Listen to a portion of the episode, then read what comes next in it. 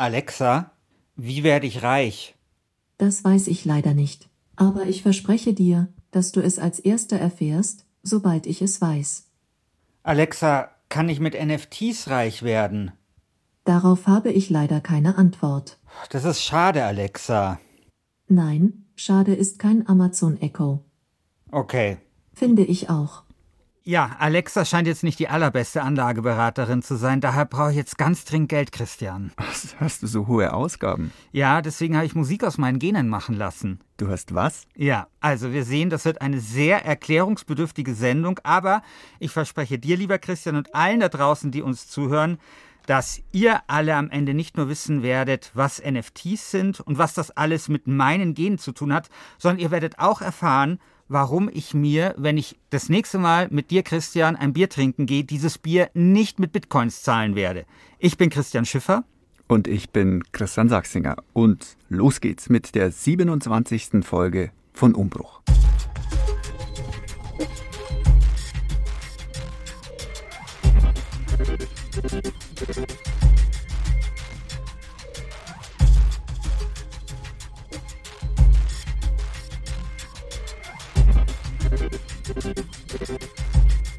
Lieber Christian, die Geschichte, die ich dir heute erzählen will, die beginnt im Jahr 2014, genauer am 28. Januar 2014.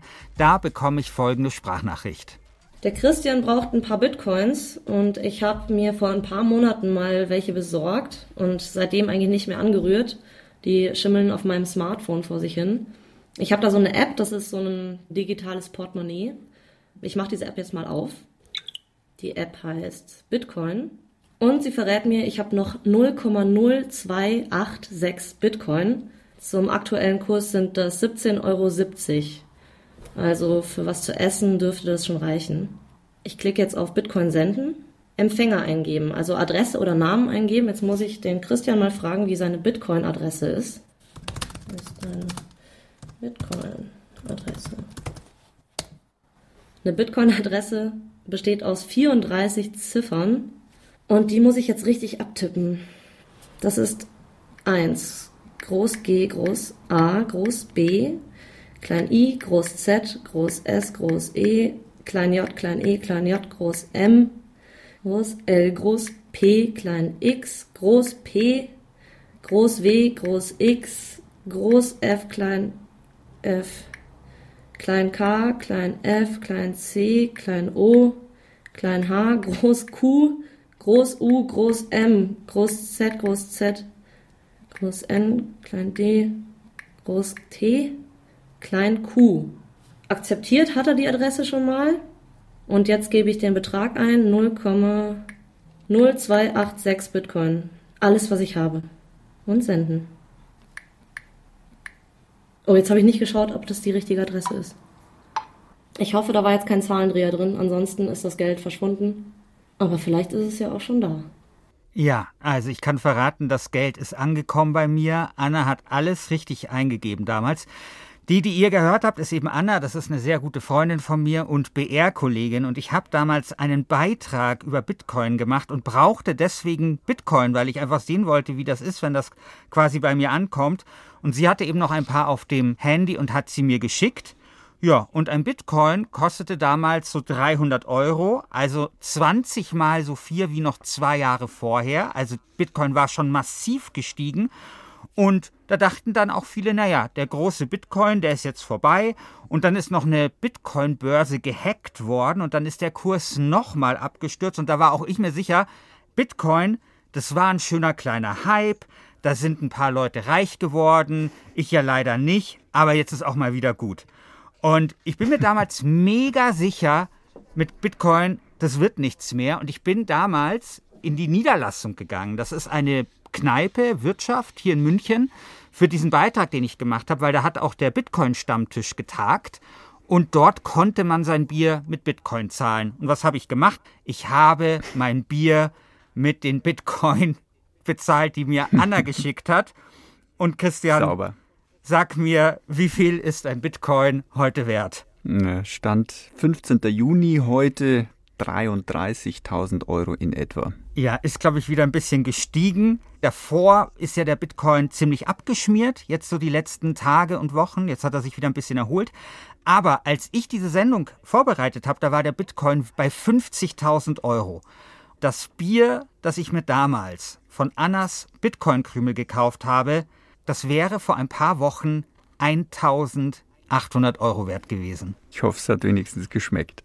Ja, also es war ein sehr gutes Bier, soweit ich das noch aus meiner Erinnerung beurteilen kann. Aber natürlich plagt mich das schlechte Gewissen. Also es ist ja nicht nur so, dass ich mir das vielleicht teuerste Bier der Welt gekauft habe. Es war ja noch nicht einmal mein eigenes Geld. Und deswegen habe ich jetzt diese Idee gehabt mit dem NFT. NFTs, wir erklären gleich, was es genau ist, aber es hat ja auch was mit Blockchain zu tun. Nur diesmal, lieber Christian, wird mich die Blockchain nicht dazu verleiten, dass ich mir überteuerte Kaltgetränke kaufe, sondern diesmal wird die Blockchain mir dabei helfen, meine Schulden abzubezahlen. Aber jetzt müssen wir, glaube ich, erst noch einmal klären, was die Blockchain ist. Und ich könnte es mir jetzt einfach machen und sagen, haben wir schon alles behandelt? Hören Sie sich bitte da draußen die Folge, äh, Umbruchfolge Nummer 14 an. Da hat es der Christian schon mal alles wunderbar erklärt. Aber wir wollen es ja einfach machen, convenient. Deswegen bist du jetzt nochmal dran, Christian. Was ist denn die Blockchain?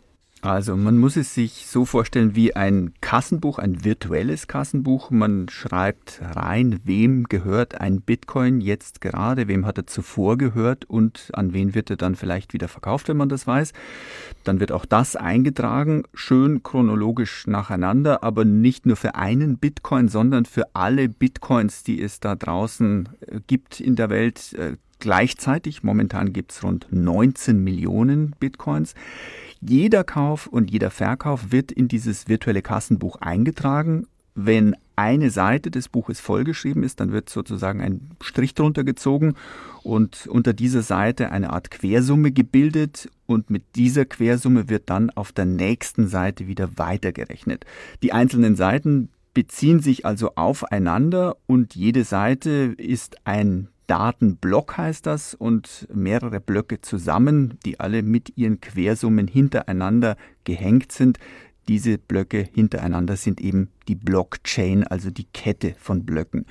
Das ist das Prinzip. In Wirklichkeit ist es natürlich ein klein wenig komplizierter. Ja, also, wenn wir uns nochmal vorstellen, du und ich, Christian, wir hätten jetzt hier für Umbruch ein Kassenbuch. Ja? Wir haben irgendwie ein Budget, mhm. haben ein gemeinsames Kassenbuch und ich könnte dann in diesem analogen Kassenbuch vielleicht ein bisschen rumkritzeln, um vor dir zu verschleiern, dass ich mir mit dem hart verdienten Umbruchgeld gerade Pro Evolution Soccer für die PlayStation 4 gekauft habe, ja?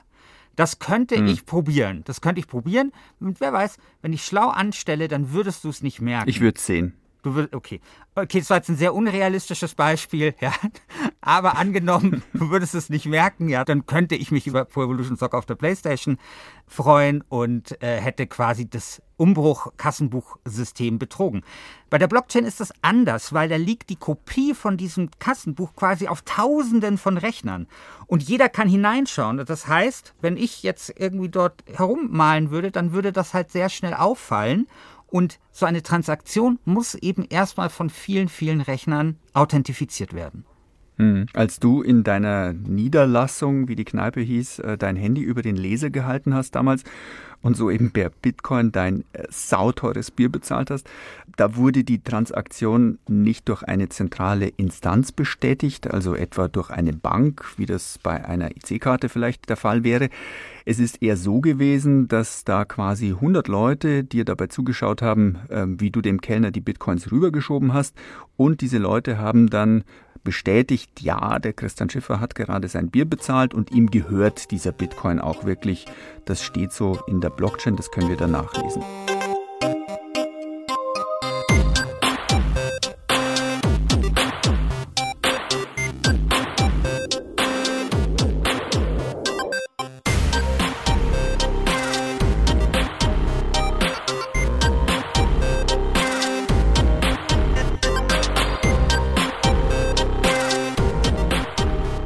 Christian, so, aber was ist jetzt ein NFT? Ja, NFT ist natürlich eine Abkürzung und steht für Non-Fungible Token. Und das ist auch ein Eintrag auf der Blockchain, also diesem großen dezentralen Kassenbuch, von dem wir gehört haben. Und ganz ähnlich wie der Bitcoin sind diese NFTs nicht kopierbar. Wenn wir uns jetzt aber diese Abkürzung anschauen, also vor allem dieses Fungible, dann heißt das so viel wie nicht teilbar. Und das ist der Unterschied. Also ein Bitcoin ist natürlich irgendwie einmalig, ja, sonst wäre es kein Geld, sonst könnte man das ja beliebig mhm. kopieren, logischerweise. Genauso ist es bei NFTs auch. Weil der Unterschied ist, Anna konnte mir, das hat sie ja vor, haben wir ja vorher schön gehört, 0,0286 Bitcoin überweisen, aber ein NFT kann man nur als Ganzes besitzen. So, das ist erstmal ein struktureller Unterschied. Aber jetzt lassen mhm. wir mal Michael Förtsch zu Wort kommen. Michael ist ein sehr guter Freund von mir und ein wirklich brillanter Tech-Journalist, der vor allem viel für das Portal 1E9 arbeitet. Und ich habe ihn gefragt, ja, was ist denn eigentlich das Besondere an NFTs? Mit NFTs äh, wird in der digitalen Welt etwas machbar, was bisher eigentlich nur in der analogen Welt ging, nämlich etwas zu erzeugen, das eine Einzigartigkeit hat und auch eine Art Provenienz besitzt. Also es gibt mittlerweile zahlreiche Plattformen, die genutzt werden können, um aus einem digitalen Gut ein NFT zu erstellen, sei es aus einem Lied, ein Bild, einer 3D-Animation oder auch einem 3D-Modell oder was auch immer. NFTs werden daher gerne als so etwas wie eine digitale Besitzurkunde oder ein Echtheitszertifikat bezeichnet. Aber im Grunde sind sie das nicht sondern sie sind durch den sogenannten Minting-Prozess, also der Art, wie ein NFT geschaffen wird, werden sie zu einer digitalen Repräsentation eines meist digitalen Gutes, das eben auf der Blockchain gespeichert wird. So, das ist jetzt ein bisschen theoretisch, aber jetzt schauen wir uns das mal an einem konkreten Beispiel an. Christian, das ist jetzt ein kurzer Clip. Ähm, beschreib doch mal, was du auf diesem Video siehst, beziehungsweise kennst du dieses Video vielleicht sogar? Ja, ich kenn's. Zwei kleine Kinder. Der eine, der kleinere, heißt Charlie. Wahrscheinlich hat noch Windeln an und äh, wahrscheinlich gerade mal ein Jahr alt in etwa. Der sitzt neben seinem älteren Bruder offenbar und äh, der Ältere hält ihm den Finger hin, damit Charlie da reinbeißt, weil er das sehr witzig findet. Und am Anfang ist es auch ganz lustig, aber dann äh, beißt Charlie eben richtig zu und es tut weh und der ältere Bruder merkt, dass das vielleicht doch keine so gute Idee war. Das ist Charlie Bit My Finger, ein kleiner Clip, den der Vater von den beiden 2007 auf YouTube gestellt hat. Und dieser Clip wurde damals zu einem wirklich viralen Mega-Hit. Und die Familie hat so viel Geld eingenommen, allein durch die YouTube-Werbung, dass sie sich damit ein Haus finanzieren konnten. Und jetzt im Mai 2021 gab es einen zweiten Geldregen für die Familie, weil die Familie hat dieses Video als NFT verkauft und hat es, als es verkauft worden ist, bei YouTube heruntergenommen. Und irgendjemand hat für das NFT dieses Videos, sage und schreibe, 760.000 Euro bezahlt. Ja? Und jetzt gehört okay. ihm quasi. Aber ja?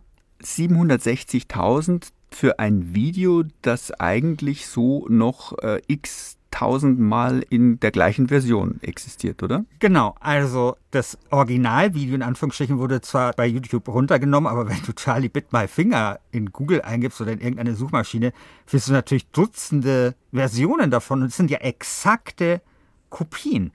Und das ist eben so das Seltsame, ne? Also das Video ist im Internet es gibt überhaupt keinen qualitativen Unterschied jetzt von der Kopie zum in Anführungsstrichen Original, das quasi an dieses NFT gekoppelt war. Aber durch dieses NFT wird eben eine Kopie von Charlie Bit My Finger zu etwas ganz Besonderem, sagt Michael Förtsch. Also zunächst ist ein NFT tatsächlich nur die digitale Repräsentation eines digitalen oder auch eines analogen Werkes. Also es gibt einige Künstler, zum Beispiel Bible, der durch NFTs zum mehrfachen Millionär geworden ist. Er sieht es eher als eine Handschlagvereinbarung zwischen dem Künstler und dem Käufer. Quasi, dass der Künstler dem Käufer zusichert, hey, ich äh, versichere dir, auch wenn das Originalwerk auf Millionen von Rechnern schon liegt, du kannst dich als der Besitzer von diesem Originalwerk bezeichnen auch wenn es das vielleicht nicht ist. Es ist eher wie die Unterschrift eines Künstlers, wodurch quasi ein Kunstwerk, auch wenn es schon millionenfach repliziert wurde, nun etwas Besonderes und Einzigartiges ist. Also dann ist es nicht wirklich das Original, es ist eher eine Kopie, von der du aber jetzt sagst, diese Kopie ist anders als alle anderen? Genau, also nehmen wir mal an, ich mal dir hundertmal das exakt gleiche Bild, aber bei einem schreibe ich drauf, lieber Christian, vielen Dank für die langjährige vertrauensvolle Zusammenarbeit im Umbruch-Podcast. Dieses Bild gehört jetzt dir, ja, und ist ein Original. Mhm. Das ist es quasi. Also diese Unterschrift, dieses Signieren, das ist jetzt quasi das NFT. Und das ist ja jetzt schon angeklungen, damit wird viel Geld verdient, von wenigen muss man sagen. Und ja, vor allem Künstler verkaufen eben ihre Kunstwerke als NFTs. Und dann gab es natürlich diesen ersten Tweet von dem Twitter-Gründer Jack Dorsey. Und auch das hat er als NFT verkauft und zwar für 2,9 Millionen Dollar ist das Ding über die virtuelle Ladentheke gegangen. Ja, und da dachte hm. ich mir, ich möchte das Geld Anna zurückzahlen, ich mache das jetzt auch. Ich überlege gerade, was, was willst du verkaufen? Kunst wahrscheinlich eher nicht. Ähm, ich würde zumindest ähm, von deinem tollen Bild, von dem du gerade gesprochen hast, mir nicht viel versprechen. Ähm, vielleicht ein Foto von der Zahnspange nach deiner Kieferoperation. Das, vielleicht könnte das die Leute interessieren. Ja, äh, eine sehr gute Idee. Also ich habe mir natürlich Gedanken gemacht, okay, was könnte ich verkaufen? Und was könnte ich verkaufen, das wirklich etwas mit mir selbst zu tun hat und was könnte das sein, was mich reich macht. Und dann hatte ich die Eingebung, das hier, das wird mich jetzt reich machen.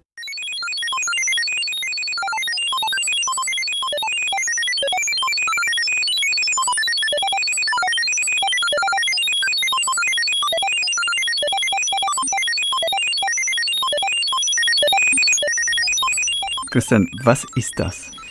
Ja, das hier, was so klingt wie eine Mischung aus Geigerzähler und einer Hauskatze, die sehr, sehr schnell über ein Klavier läuft, das ist Musik, die aus mir entstanden ist. Oder genauer, aus meinen oh, so Genen. Hört sich's an. Und verantwortlich hierfür war Professor Martin Stäge. Professor Stäge ist Professor für Biologie an der Uni Halle und er forscht eigentlich an Medikamenten, um Krebs bei Kindern zu heilen. Aber Professor Stäge ist auch ein ganz passionierter Musiker. Also er spielt Klavier, seitdem er ein Kind ist. Er spielt andere Tasteninstrumente.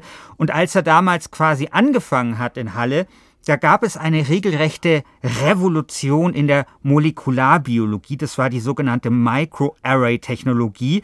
Das waren Genchips und da konnte man Gene sehr viel schneller und sehr viel einfacher analysieren als zuvor. Wobei, da muss man jetzt ein bisschen nerdig werden. Es geht nicht um die Gene an sich, sondern es geht um die sogenannten Genexpressionen. Ja, die Gene sind ja im Prinzip erstmal bei allen Proben, wenn man jetzt menschliche Proben zum Beispiel miteinander vergleicht, äh, gleich. Es gibt natürlich Unterschiede auch in den Sequenzen, also Mutationen oder Polymorphismen, die auftreten können. Aber der Bestand an Genen, der untersucht wird, ist zunächst einmal derselbe. Und nur die Stärke der Aktivität dieser einzelnen Gene ist eben verschieden. Also wenn Sie in einem Körper meinetwegen eine Nervenzelle sich angucken und eine Zelle im Darm, haben die ja dieselben Gene, aber sie nutzen diese Gene anders. Und diese Genexpression ist eben sehr verschieden. Ja, und damals eben dank dieser Genchips kann man diese Gene plötzlich super schnell auslesen und es gibt unglaublich viele Daten. Ja, und Professor Martin Stege überlegt sich, ja, wie wäre es denn, wenn man das zum Klingen bringen könnte, ne, um die nicht nur zu sehen, diese großen Datenmengen, sondern auch zu hören. Und das ist das, was er macht. Er hat dafür einen Algorithmus geschrieben, ist einmalig, glaube ich, auf der Welt und hat dann eben meine Genexpressionen in Musik umgesetzt. Und wie ist er an deine Gene rangekommen? Ja, meine Gene, die hatte ich als Datenklops auf der Festplatte. Ich habe nämlich vor Jahren mal mein Genom sequenzieren lassen und ich habe dabei einige schöne und unschöne Dinge erfahren. Also, dass ich zum Beispiel ein höheres Lungenkrebsrisiko habe, deswegen rauche ich jetzt auch nicht mehr, dass ich eine hohe Chance an Alzheimer zu erkranken, aber dass ich immerhin in Sachen Diabetes einigermaßen auf der sicheren Seite bin. Und äh, davon hatte ich halt quasi noch diese Daten. Ne? Auch das war damals ein äh, Hörfunkbeitrag, den ich gemacht habe. Und Professor Stäge jetzt für so ein sieben Minuten langes Stück hat davon auch nur ganz bisschen was gebraucht. Also ich habe ihm ungefähr so ein Zehntausendstel von diesen Daten geschickt.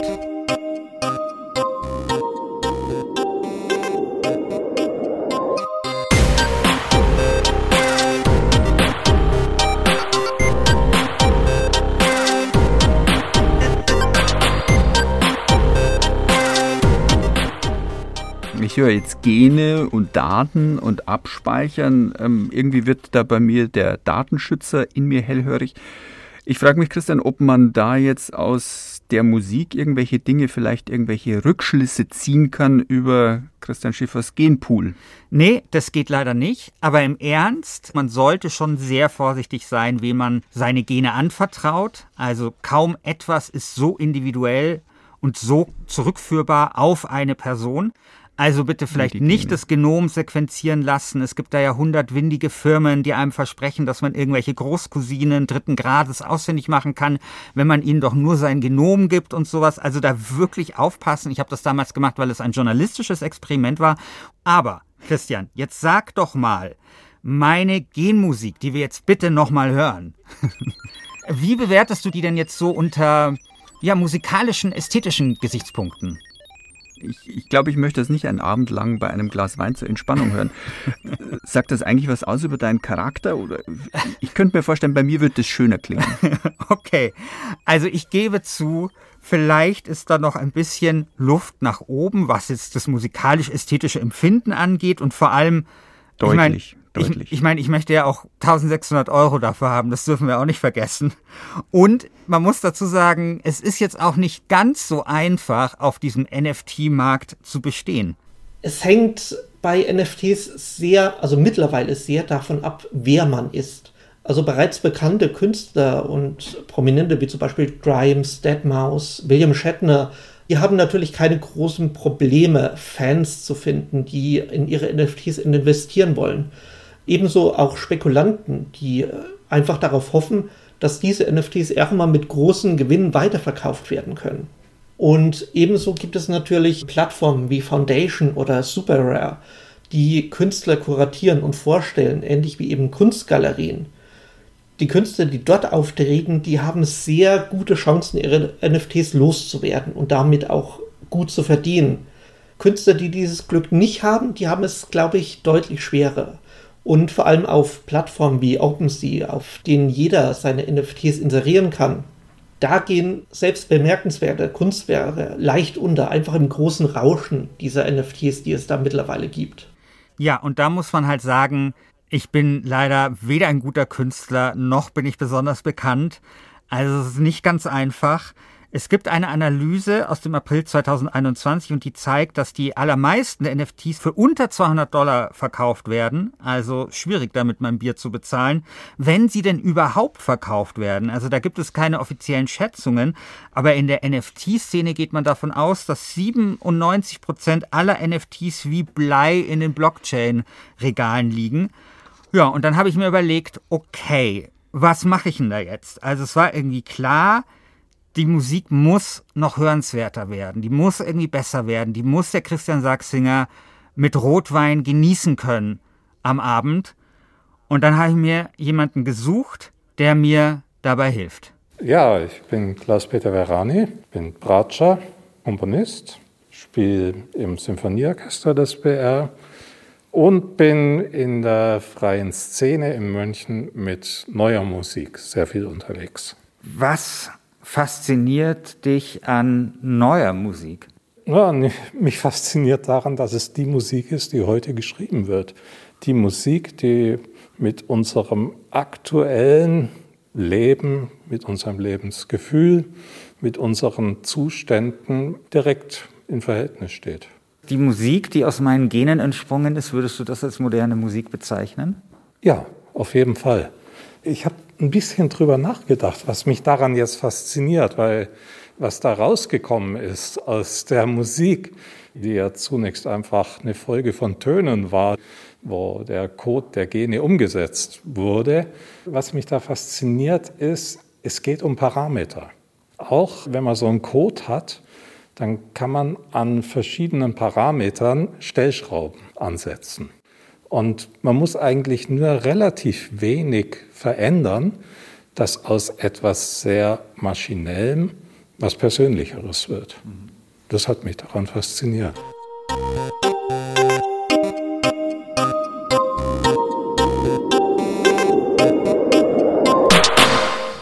Also Christian, du hast es tatsächlich geschafft, einen der Top-Musiker dieser Welt zu engagieren und ihn darauf anzusetzen, aus deinem Gekreische, aus deinem Gengekreische etwas Hörbares zu machen. Habe ich das richtig verstanden? Das hast du völlig richtig verstanden. Mir war es auch wirklich unangenehm, muss ich sagen, weil Klaus-Peter Verani ist ein wirklich exzellenter Musiker, also spielt eben Bratsche, ist so ein total sympathischer Feingeist, unterschreibt seine Mails mit Apresto und, und ist halt wirklich so ein richtig guter experimenteller Musiker, Komponist, gibt selber Musikunterricht und dann komme ich mit meinen Genen an und frag den, und wir kannten uns gar nicht, ob er das einspielen kann was ja auch wirklich lange dauert und so. Also ich meine, das hören wir dann gleich noch. Und er hat aber, glaube ich, das echt sehr faszinierend gefunden und was dann auch total interessant war, also er und der Professor Stäge haben dann immer so Mails sich hin und her geschrieben und da war ich dann immer dabei und ich habe so kein Wort verstanden. Also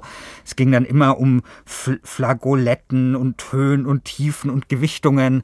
Und ähm, ich meine, ich bin ja Interneterklärer und jetzt weiß ich, wie sich halt andere Leute fühlen, wenn man, weiß nicht, irgendwo über Blockchain oder so spricht und man versteht kein Wort. Also so ein bisschen ging's mir dabei. War aber mhm. total mhm. interessant. Also wie die beiden da auch zusammengearbeitet haben, auch Klaus-Peter Varani, auch mit vielen modernen Methoden und, und so weiter. Und die haben dann tatsächlich so ein Stück daraus gemacht. Das hat dann auch einen Namen gehabt, nämlich Schiffercode für Viola ziemlich gut, ne? Und irgendwann. Mir fehlen die Worte. Und irgendwann stehe ich dann mit Klaus-Peter Verani im Proberaum 6 vom Bayerischen Rundfunk und er gibt mir eine, wie er es nennt, Demonstratio ad aures. Wie lange haben Sie gebraucht, um es einigermaßen halbwegs fehlerfrei spielen zu können? Naja, jetzt, ich glaube, dass wir den ersten Kontakt hatten, das ist so drei Wochen her. Ja. Dann habe ich sicher eine Woche an dem Notenmaterial gearbeitet. Ich würde mal sagen, ich habe mich eine Woche mit dem Spielen beschäftigt und dann habe ich es aufgenommen. Respekt. Also auch wenn ich keine Ahnung von Noten habe, ich sehe, dass das sehr kompliziert aussieht.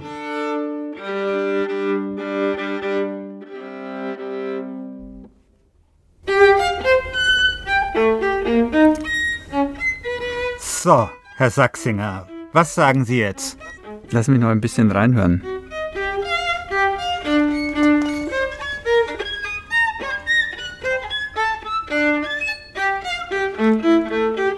Okay. Also, es hört sich deutlich besser an als vorher, so viel schon ist klar, aber ich würde es mir immer noch nicht zur Entspannung äh, und für einen schönen Abend ähm, anhören wollen. Also nicht länger als 10 Sekunden. Also, aber komm, für 1800 Euro Mal hier nee. schön zum Rotwein trinken vorm Kamin, sich so Schiffercode für Viola reinziehen. Zahlst du mir die 1800 Euro, damit ich es anhöre? erst, erst, wenn ich reich bin. Und Spoiler, ich bin nicht reich geworden. Ja, hast du es denn jetzt verkauft oder wie lief das? Nein, nein. Also ich hatte alles vorbereitet, Christian. Also ich hatte eine Wallet eingerichtet. Also das ist ja dieser digitale Geldbeutel, wo die Einnahmen mhm. für das NFT reinwandern sollte. Ich hatte eine kleine Werbekampagne geplant. Ich hatte auch mit dir eigentlich ausgemacht, wir machen diese Folge in zwei Teilen. Also quasi erst yeah. eine, wo ich das vorbereite und dann quasi die Reichweite von Umbruch dafür nutze, um Leute auf das Experiment aufmerksam zu machen und dann halt in der Hoffnung, dass das jemand kauft und dann hätte ich den zweiten Teil gemacht, ja. Also ich hatte mhm. da einen ausgeklügelten Plan, der mit Sicherheit mhm. dazu geführt hätte, dass irgendjemand 1800 Euro für dieses NFT ausgegeben hat. Aber? Dann habe ich echt Kopfschmerzen bekommen. Also und wirklich auch ein schlechtes Gewissen. Also erstens war da die Urheberrechtsabteilung vom BR, die, sagen wir mal, schon eine Augenbraue hochgehoben haben und gefragt haben, Herr Schiffer, was machen Sie jetzt da eigentlich? Dann war es aber vor allem auch der Stromverbrauch. Also darüber haben wir, glaube ich, auch in der Bitcoin-Sendung gesprochen. Also ich meine, wenn ich jetzt dieses NFT verkaufe, dann ist das jetzt nicht gleich ein Verstoß gegen das Pariser Klimaschutzabkommen, aber das kostet schon echt ganz schön viel Energie, weil das läuft auf der Ethereum-Blockchain und ja, also das, da gibt's schon, äh, sage ich mal, äh, ökologischere Sachen, die man in seiner Freizeit tun kann. Aber dann kam eine Sache und die hat dann bei mir wirklich dazu geführt, dass ich gesagt habe, ich will das nicht verkaufen. Und zwar Klaus-Peter Varani studiert es eine Woche ein, um das spielen zu können der Professor Stäge schmeißt einen Algorithmus an und macht das quasi, damit meine Gene überhaupt klingen. Und ich habe ja nichts dazu beigetragen, außer irgendetwas, was jeder hat. Also sogar du, lieber Christian, nämlich Gene. Und dann dachte ich mir, das wäre jetzt schon ein bisschen frech, das jetzt zu verkaufen, nur damit ich meine Bitcoin-Schulden abzahlen kann. Da muss ich ihr, glaube ich, doch vielleicht andere Wege finden. Und ich, du hättest ja mit den beiden teilen können. Ja, aber das ist auch gar nicht so einfach. Also so, also man, ich dachte erst, man kann das schön hinterlegen, vielleicht, dass dann quasi das gedrittelt wird. Aber ich meine, ja, ich weiß nicht, vielleicht ist es auch so, dass auch wenn es eine Kopie ist, die mir doch mehr bedeutet, als ich zugeben möchte und ich auch das NFT dazu nicht verkaufen möchte. Also du möchtest sozusagen dein eigenes Genkunstwerk bei dir selber ja. an die Wand hängen und bestaunen, ohne dass jemand ja, anderes mit zum Rotwein trinken.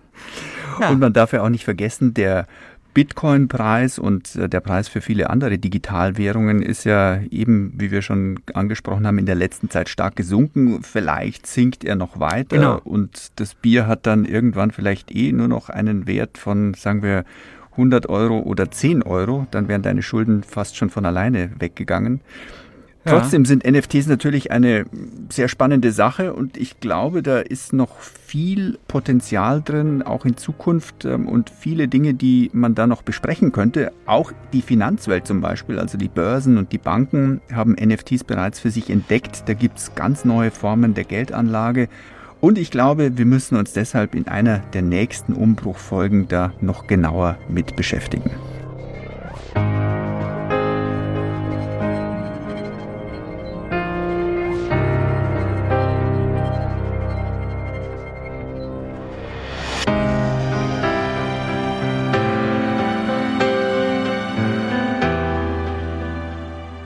Das war's mit der 27. Ausgabe von Umbruch. Wir haben euch wie immer ein paar Links zum Thema in die Show Notes gestellt.